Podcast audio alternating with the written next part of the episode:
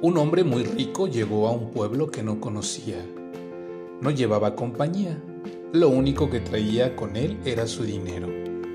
Entró a una cantina y haciendo alarde se sentó en una mesa. Llamó al mesero y en voz alta se dirigió a él. Mesero, sirve a cada uno de los presentes lo que guste. Yo pago. El mesero, obedeciendo la orden, sirvió a cada uno de los presentes, que, agradecidos, sonreían y trataban de ser amables con el desconocido. El hombre, sintiéndose muy importante, se acercó a la barra para hablar con el encargado. Quiero comprar la casa más grande de este pueblo. Soy un hombre con mucho dinero y puedo pagar lo que sea. El encargado, muy servicial e impresionado, se ofreció a ayudarlo. Estaré encantado de poder ayudarlo, señor. Ya mismo envío a uno de mis empleados a buscar esa casa para usted. El hombre consiguió mudarse a una gran casa, donde hacía maravillosas fiestas y todo el pueblo comía, bebía y hacía todo por cumplir los caprichos del hombre rico.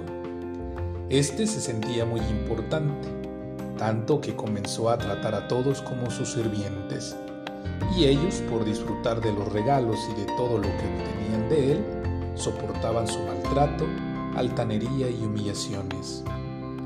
Tanto fue que el hombre rico gastó para impresionar y comprar la amistad y admiración de los habitantes del pueblo, que sin percatarse su fortuna se fue acabando. De pronto se dio cuenta que no tenía dinero ya no había fiestas ni regalos y las personas del pueblo se fueron alejando.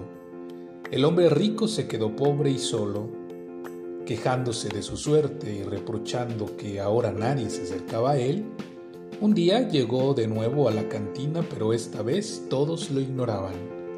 Caminó hacia el encargado hablándole en tono de reproche. Es un pueblo de interesados. Ahora, ¿nadie me conoce? El encargado respondió, Aquí nadie te conoció jamás, solo conocieron tu dinero, tú compraste la admiración de todos, nunca hiciste nada por ser amigo de alguien. El hombre se dio cuenta de su gran error, nadie sabía cómo era, porque nunca mostró su personalidad, solo su dinero. Moraleja si solo vales lo que tienes, no vales realmente nada. Buenas noches, Dana. Buenas noches, Iker. Buenas noches, Naye.